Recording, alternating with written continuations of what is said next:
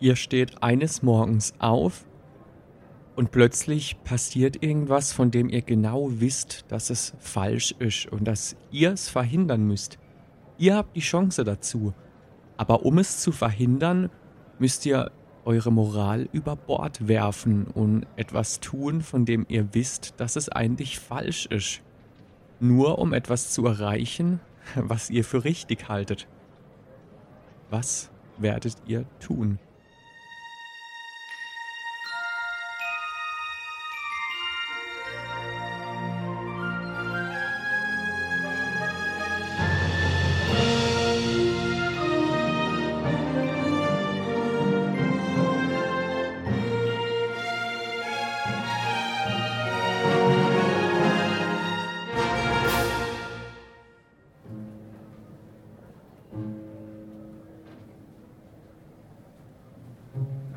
Uiuiui, so viel Philosophie direkt zu Beginn. Damit herzlich willkommen in der gemütlichen Bar Trek, eurem inoffiziellen Star Trek Podcast, live aus der Zukunft. Und wir gehen zurück zur Voyager. Wenn ihr euch noch erinnert, meine allererste Podcast-Folge, wo ich eine Star Trek-Episode analysiert habe, das war die Voyager. Wir haben über das Thema Vergangenheit versus Zukunft geredet und jetzt hier Episode 12 kehren wir zurück zum Raumschiff Voyager, springen direkt in die fünfte Staffel, die neunte Episode mit dem Titel 30 Days, also 30 Tage. Auf IMDb hat diese Folge eine Wertung von 7,3 und jetzt stellt sich natürlich die Frage, warum gerade diese Episode? Tja, ich habe mir gedacht, warum nicht mal nahtlos an die letzte Podcast-Folge anknüpfen. Da ging es um das Thema Fehler und Verantwortung. Wir waren in der Serie The Next Generation und dort hatten wir mit der Figur des Nick Lucano jemanden, der einen folgenschweren Fehler begeht und diesen Fehler auch vertuschen will und am Ende die Konsequenzen tragen muss. Und jetzt haben wir diesen gleichen Schauspieler, der den Nick Lucano spielt, jetzt in der Serie Voyager. Hier spielt er den Tom Paris, ein ganz, ganz wichtiges Besatzungsmitglied der Voyager, der jetzt ebenfalls eine gravierende Tat begeht und auch da am Ende die Konsequenzen tragen muss. Er aber zu 100% zu seiner Tat steht und auch glaubt, das Richtige getan zu haben. Und das ist ein großes Thema. Und deswegen würde ich sagen, wir steigen auch gleich in die Folge ein. Ich möchte noch kurz ähm, vorneweg sagen, Star Trek war jetzt meistens nicht so bekannt für diese ultra gut aussehenden Folgen und Special Effects. Umso mehr hat es mich jetzt überrascht, als ich zu dieser Folge zurückgekehrt bin, die ich vor etlichen Jahren das letzte Mal gesehen habe und überwältigt wurde von echt ganz, ganz tollen Bildern. Viel, was unter Wasser spielt. Wir haben eine beeindruckende Stadt, die wir sehen. Natürlich, die Serie ist mittlerweile auch etwas in die Jahre gekommen. Ich würde jetzt auch nicht zu so viel erwarten. Aber für Star Trek-Niveau sieht das Ganze doch wirklich sehr, sehr ordentlich aus. Sogar so gut, dass diese Folge für einen Emmy nominiert wurde für die Special Effects. Im Gegensatz zu einer schönen, lebendigen Unterwasserwelt beginnt die Folge aber ganz, ganz nüchtern. Wie gesagt, ähm, es geht um den Tom Paris und wir sehen ihn, wie er in eine Zelle gebracht wird an Bord der Voyager. Und natürlich sollen wir uns gleich fragen, wie kam es denn dazu? Was ist da nur passiert? Und der Folgentitel greift hier direkt, denn Tom Paris muss 30 Tage in Haft verbringen und natürlich fragen wir uns, was passiert ist. Und es ist auch die ganze Dramaturgie der Folge.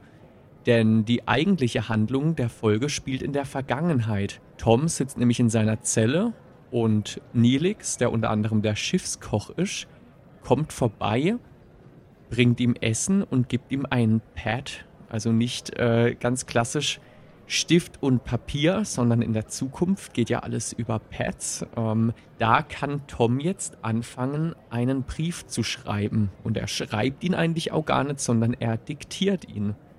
Wie, wie das ja auch immer mit den Computerlogs gemacht wird am Schiff. Die werden ja auch nicht geschrieben, sondern immer in den Computer diktiert. Das kann man ja mit unseren Computern auch machen. Da würde es mich mal von euch interessieren, ob das irgendjemand nutzt. Ich kenne nämlich keinen einzigen Mensch, der seine Texte diktiert. Doch, jetzt fällt es mir ein, ich habe einen Kumpel, der tatsächlich ähm, keine Sprachnachrichten macht, wobei doch, die macht er auch, aber ganz oft nutzt er die Diktierfunktion des Handys und sagt dann, was er schreiben will. Er liest es dem Handy vor und am Ende steht dann Fließtext. Ja, meistens steht dann auch so halbwegs das da, was er gesagt hat. Auch nicht immer. Manchmal kommt es zu witzigen Situationen. Ja, in der Zukunft ist das aber allerdings wohl kein Problem. Da wird alles eindiktiert und Tom beginnt jetzt eben einen Brief an seinen Vater zu schreiben. Und ganz klassisch für Star Trek und gefühlt auch für ganz viele amerikanische Produktionen gibt es einen Konflikt zwischen Vater und Sohn. Die beiden haben sich ewig nicht mehr gesehen. Ähm, natürlich allein schon aus, aus der Vorgeschichte der Serie. Die Gesamtstory der Serie ist ja, dass die Voyager schon gleich in der aller, allerersten Folge 70.000 Lichtjahre von der Erde weggebracht wird auf mysteriöse Weise. Und das Ziel der Serie ist, diese 70.000 Lichtjahre wieder zurückzulegen. Jede Staffel schreibt ein Jahr der Reise. Das heißt, er hat seinen Vater mindestens fünf Jahre nicht gesehen, weil ja, wir in der fünften Staffel sind. Und Tom ist da schon innerlich zerrissen, denn er beginnt den Brief mit lieber Vater. Und es fühlt sich falsch an. Und in einem starken Kontrast sagt er dann an Admiral Paris. Aber auch das fühlt sich falsch an. Und deswegen macht er es ganz schlicht. Hey Dad, schon lange nicht mehr gesehen.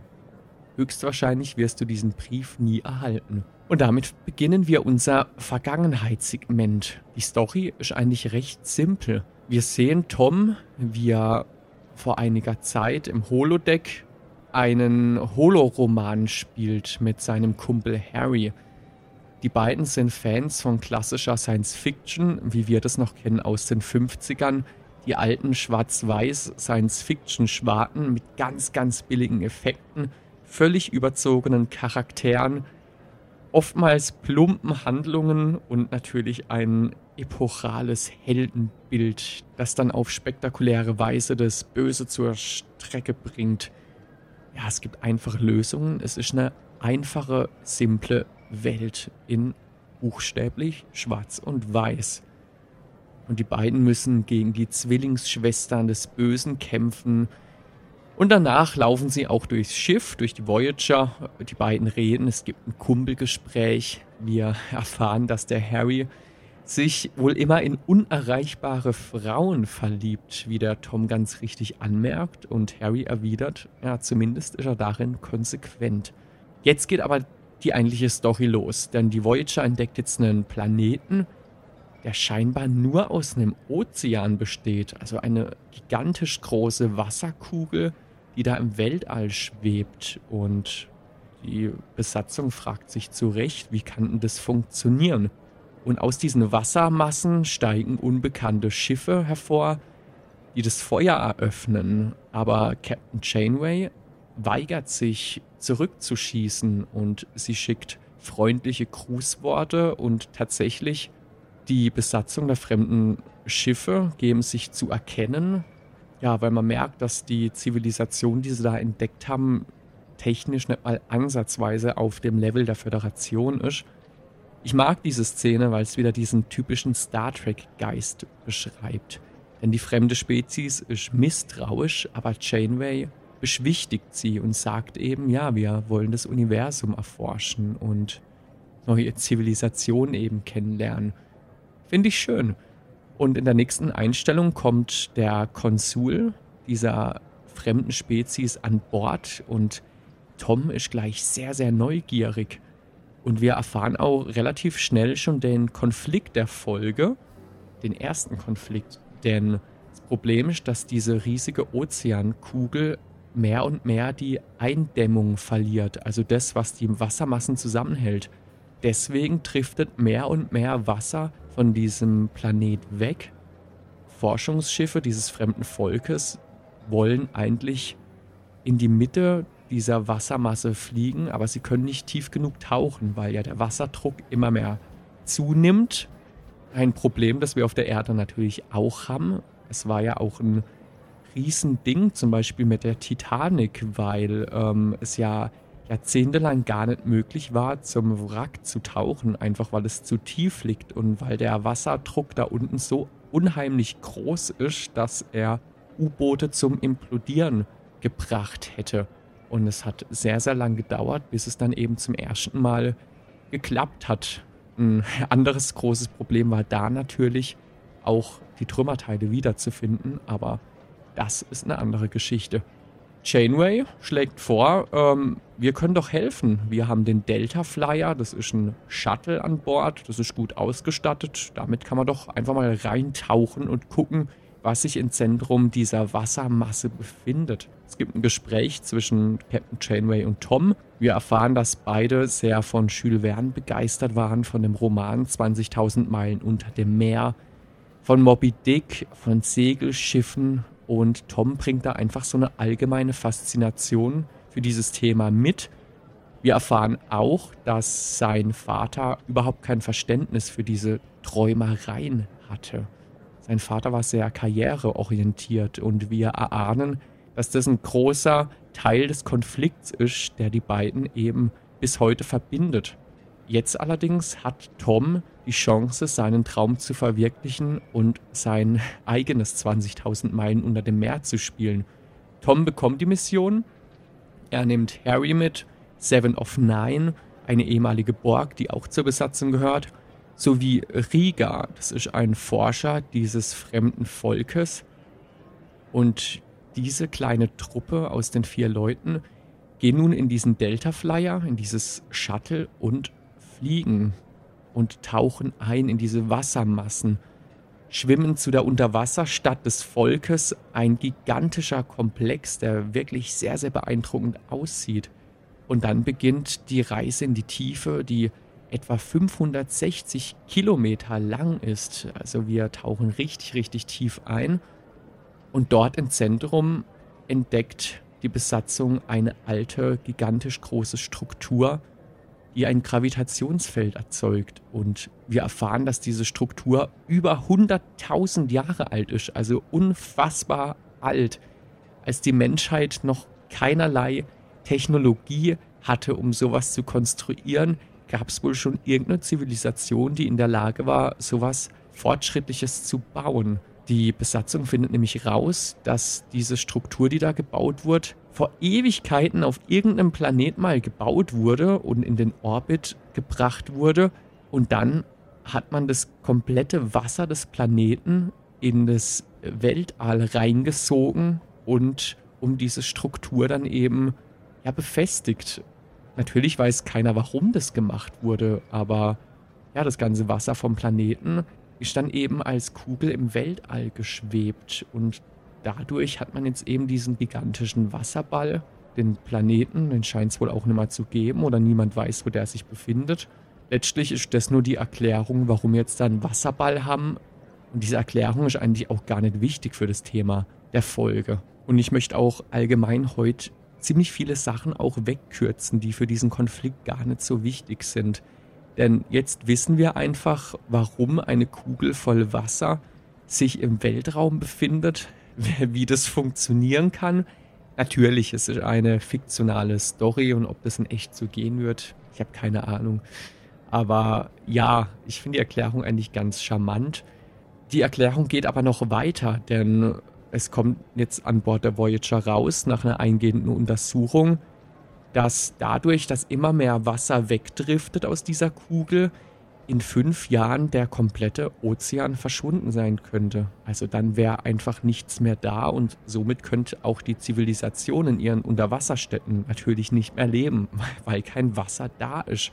Harry entdeckt auch, warum das so ist, denn er findet raus, dass diese alte Struktur, die ja eigentlich so ein Gravitationsfeld aufrechterhalten soll, immer mehr Energie dafür verwendet, sich selbst zu schützen denn der Wasserdruck steigt wohl immer mehr an im Laufe der Zeit. Und wir erfahren auch, warum er ansteigt. Denn das Volk, das dort lebt, hat Sauerstoffraffinerien gebaut und die beuten den Ozean aus. Dadurch scheint wohl der Wasserdruck zuzunehmen. Und bevor es jetzt zu abgefahren wird, wir haben das ganz klassische Motiv, was wir von der Erde kennen. Unsere Zivilisation beutet die Natur aus und wenn wir so weitermachen, können wir eben irgendwann nicht mehr auf diesem Planeten leben. Und das gleiche Problem haben wir jetzt bei diesem Volk. Und jetzt könnte man natürlich sagen, okay, das Volk weiß jetzt, was Sache ist und man weiß auch, was dagegen getan werden muss, nämlich neue Raffinerien zu bauen, die eben nicht mehr diesen Sauerstoff aus dem Meer extrahieren, sondern neue, moderne, die von der Voyager auch bereitgestellt werden können, zumindest mal die Pläne, wie man sowas baut, um auf andere Art eben Sauerstoff herzustellen, sowie eine Vorrichtung, mit der dieser alte Reaktor überwacht werden kann. Und das alles bekommt das Volk und eigentlich soll es ja zufrieden sein und jetzt eben dran gehen, um eine weitere Katastrophe zu verhindern. Aber wir merken, dass der Konsul sich weigert, gravierende Änderungen vorzunehmen. Und Tom ist empört und sagt, dass was getan werden muss, weil ja, es, es geht bergab. Und wir haben den gleichen Konflikt, den wir hier auch haben. Wir wissen, dass was gegen den Klimawandel getan werden muss. Und wenn wir ehrlich sind, wir hätten auch die Mittel dazu. Und trotzdem passiert zu wenig. Der Konsul antwortet Tom jetzt aber, er ist ebenfalls empört und er sagt ihm, leider ganz berechtigt, dass die Voyager erst drei Tage hier ist und sich nicht einmischen soll in, in eine Zivilisation, die seit Ewigkeiten da lebt und dass sie selber wissen müssen, was das Richtige für sie ist. Letztlich haben wir hier ein großes Volk, das aus vielen politischen Gremien auch besteht und es ist eben nicht so plump, dass jetzt mal einer kurz sagen kann, wir ändern jetzt alles und dann wird es auch gemacht. Jeder hat so seine eigenen Interessen, aber Tom ist nicht zufrieden mit der Lösung. Er sagt, dass was unternommen werden muss, aber Captain Janeway sagt erstens, dass es nicht möglich ist aufgrund der obersten Direktive. Ja, wieder diese große oberste Direktive in Star Trek, die verhindert, dass man sich in die Konflikte fremder Spezies einmischt, die unter dem eigenen Technologielevel sind. Wenn wir ehrlich sind, hat die Voyager sich aber ja eh schon eingemischt und hilft diesem Volk. Aber ja, weiter dürfen sie wohl nicht gehen. Und Captain Janeway redet außerdem sehr streng mit Tom und sagt eben, dass die Verantwortung nicht bei ihm liegt, sondern beim Volk, womit sie ja auch völlig recht hat. Ja, Tom zieht sich wieder zurück auf, aufs Holodeck in seine schwarz-weiß Science-Fiction-Fantasy und Belana kommt zu ihm, seine, seine klingonische Freundin. Und Tom ist enttäuscht und er sagt, dass er nun erkennt, dass er den Ozean immer für selbstverständlich gehalten hat und nie daran gedacht hätte, dass dieser ja irgendwann weg sein könne. Natürlich redet er da nicht von diesem Wasserplanet, sondern von dem Ozean bei uns auf der Erde. Und Belana erwidert, ja, Captain Proton kann nicht helfen. Also Captain Proton, diese simple Holodeck-Figur, die Tom da immer schauspielert in diesen Holodeck-Romanen. Aber Belana fragt, ja, was ist mit Tom Paris? Vielleicht kann der ja helfen. Das heißt, hier schon diese erste Lektion, leb nicht in deiner einfachen Schwarz-Weiß-Welt, sondern geh hinaus und veränder was. Ist doch eigentlich ein schöner Gedanke, oder? Rausgehen, sich einmischen, sich irgendwie engagieren und versuchen es besser zu machen. Nicht alles hinnehmen, sondern den Wandel selbst mitleben. Klingt doch eigentlich gut, aber die Frage ist, wie lebt man diesen Wandel? Tom entscheidet sich nämlich für eine Extremreaktion. Er sucht Riga auf, diesen Forscher, der auch im Delta Flyer mit dabei war, als sie diese Tiefseetauchung unternommen haben und entwickelt jetzt die Idee, dass man ja die Raffinerien in die Luft jagen könnte, sodass modernere gebaut werden müssen. Ein plumper Plan, aber beide sind sich einig, ja, klingt gut. Sie gehen in den Delta Flyer, starten den unerlaubterweise und fliegen zum Planet. Und Janeway auf der Brücke bekommt das natürlich mit und kontaktiert den Konsul dieser fremden Spezies um ihn zu warnen, dass eben ein Anschlag bevorsteht. Der Konsul startet die Schiffe, die dann den Delta Flyer verfolgen. Der Delta Flyer kann allerdings den Schüssen ausweichen, ist zu schnell, ist zu modern. Das heißt, letztlich liegt es an der Voyager, in dem Fall an Chainway, Tom aufzuhalten. Sie ist tatsächlich bereit, das Feuer auf Tom zu eröffnen, spricht mehrere Warnungen aus und sagt dann schließlich, dass ein Torpedo abgefeuert werden muss. Und das Tragische an der Situation ist, dass Harry, der ja eigentlich der beste Freund ist von Tom, diesen Befehl ausführen muss und entsetzt darüber ist, letztlich aber gehorchen muss. Und die Voyager wartet 10 Sekunden. Auch Tom und Riga in ihrem Delta Flyer warten 10 Sekunden auf den Feuerbefehl, denn so lange brauchen sie noch, bis sie in Reichweite der Raffinerien sind. Und dann geht dieser Countdown von 10 runter auf die Null und wir sehen, wie alle angespannt dastehen und alle runterzählen. Diese Szene ist sehr, sehr episch, richtig, richtig toll gemacht. Und dann ist der Countdown vorbei und beide feuern gleichzeitig. Der Torpedo der Voyager schlägt in der Nähe des Delta Flyers ein. Durch die Schockwelle wird er unbrauchbar gemacht. Er kann nicht mehr schießen. Außerdem wird das Geschoss, das der Delta Flyer abgeschossen hat, abgelenkt und fliegt vorbei an der Raffinerie, die damit nicht zerstört wird. Und jetzt kommt die Kernszene der Folge, denn anschließend sehen wir Captain Janeway, die mit Tom redet und sie ist absolut enttäuscht von ihm. Und sie sagt einen ganz wichtigen Satz. Ihre Leidenschaft ist verständlich, aber Leidenschaft gibt ihnen nicht das Recht, auf eigene Faust eine Lösung zu suchen. Tom erwidert, ich war noch nie gut im Einhalten von Vorschriften. Dieses Mal habe ich die Regeln aus gutem Grund gebrochen für etwas, an das ich glaube. Und da haben wir diese gegensätzlichen Meinungen Janeway merkt nämlich auch ganz richtig an, dass das ja eigentlich schön und gut ist, aber dass Tom damit einen bewaffneten Konflikt hätte auslösen können. Und wir können das Ganze ja auch mal weitergehen. Wir haben jetzt diese emotionale Reaktion von Tom, was ist, wenn die geklappt hätte? Möglicherweise hätte es zu einem Konflikt geführt zwischen dem Volk und der Voyager, der vielleicht irgendwann mal in der Zukunft schlimme Folgen gehabt hätte wenn das Volk dann weiß, ja, die Föderation, die hat mal vor vielen Jahren ein Raumschiff zu uns geschickt, was unsere komplette Energieversorgung zerstört hat. Ähm, es hätte eine riesige Feindschaft mit der Föderation geben können.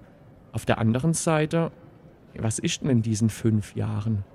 Die fünf Jahre, die die Voyager berechnet hat, solange es noch geht, bis das Wasser dieser Wasserkugel eben weg ist.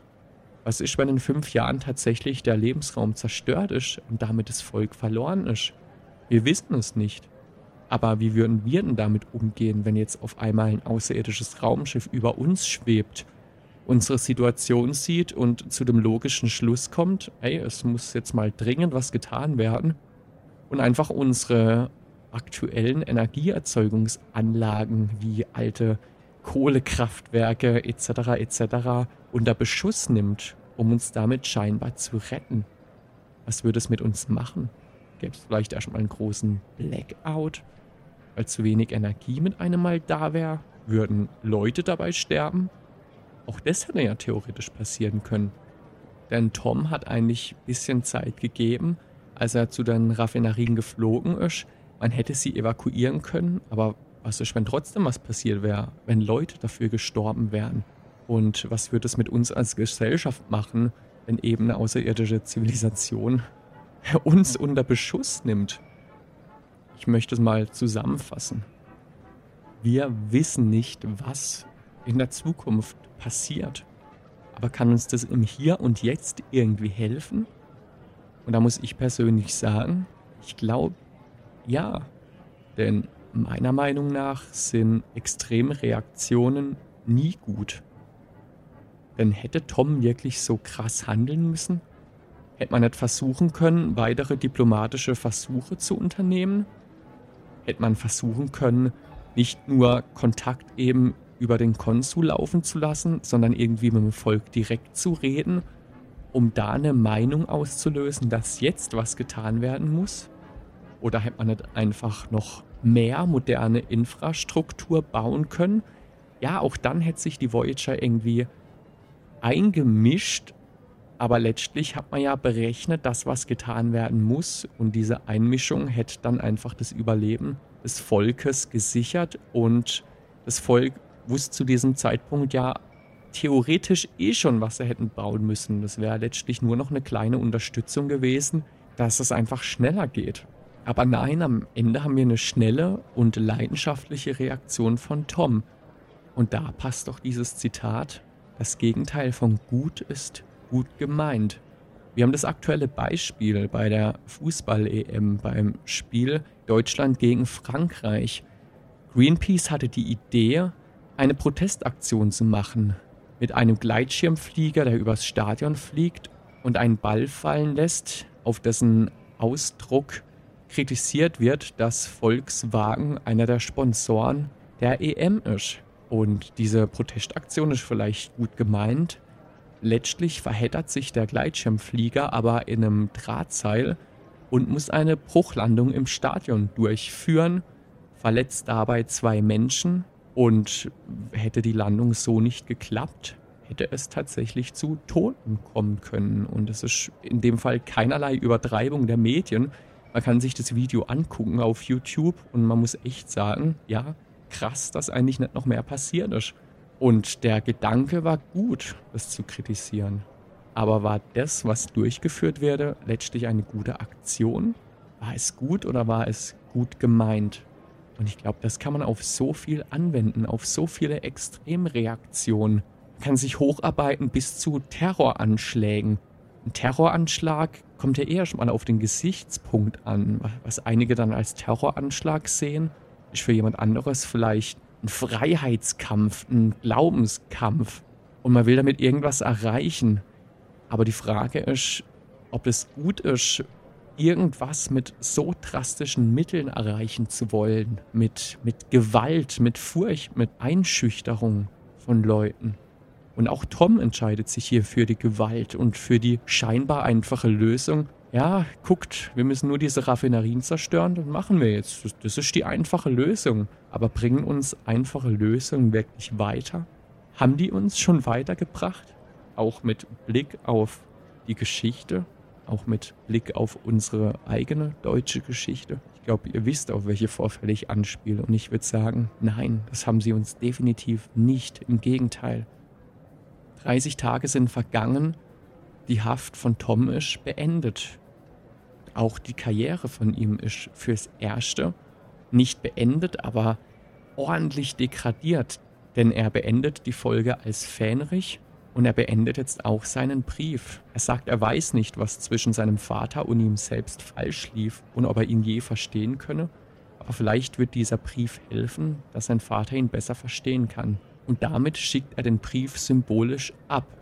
Natürlich kann er ihn noch nicht wirklich abschicken, weil die Voyager viel zu weit von der Erde entfernt ist. Er stellt allerdings den Computer so ein, dass der Brief abgesendet wird, sobald das Schiff in der Nähe der Erde ist. Er hat also auch die Hoffnung, dass es vielleicht irgendwann so sein könnte, dass sie nach Hause kommen. Damit endet diese Folge. Eine Folge, die wirklich große Themen anspricht. Nämlich das Thema eben aus den vielleicht gut gemeinten Gründen was Falsches zu tun. Wir haben das riesige Thema Umweltschutz. Auch da hätte man jetzt noch viel mehr dazu reden können. Aber zum Thema Umweltschutz, finde ich, gibt es noch ein viel, viel schönere eine Episode, wollte ich jetzt gerade sagen, aber tatsächlich ein Spielfilm, der das Thema ganz, ganz toll beleuchtet. Auch da, ja, wer weiß, vielleicht rede ich da mal eines Tages drüber. Und natürlich noch das große Thema der Vater-Sohn-Konflikt. Aber auch da würde ich behaupten, gibt es noch einzelne Folgen, die das wirklich zum zentralen Thema machen. Auch da kann man wann anders besser drüber reden. Ja, ich bin gespannt, was eure Meinung zu diesem Thema sind. Es ist ein Thema, wo es keine eindeutigen, klaren Antworten gibt. Ein Thema, das immer so viel von der Situation abhängig ist und wo es auch oft so ist, dass man hinterher einfach schlauer ist und dass man vorher einfach nicht alle Infos hat und sich irgendwann entscheiden muss, ob man was macht und was man macht. Aber ich kann es nur noch mal sagen, Extremreaktionen helfen selten oder helfen vielleicht sogar nie. Ich weiß es nicht. Da müssen wir drüber nachdenken. Und das dürfte jetzt. Nicht mehr groß nachdenken müsst ihr darüber, den Podcast hier zu bewerten. Es würde mich sehr freuen, wenn ihr auf Apple Podcast eine kleine Rezension schreibt und mir eine Bewertung gibt. Am besten natürlich eine gute. Das bleibt aber völlig euch überlassen. Auf bartrack.de findet ihr alle relevanten Infos, wie ihr mir folgen könnt. Und da habt ihr auch eine Mail-Verlinkung, unter der ihr mich einfach mal anschreiben könnt und zum Beispiel auch mal eine Folge vorschlagen, wo ihr meint, oh, das ist ein interessantes Thema, da könnt man doch mal drüber reden. Ich freue mich drauf, wünsche euch eine schöne Zeit. Wie immer, bleibt gesund, bleibt noch ein bisschen hier in der Bar sitzen, lauscht der Musik und wir hören uns das nächste Mal wieder. Bis dann!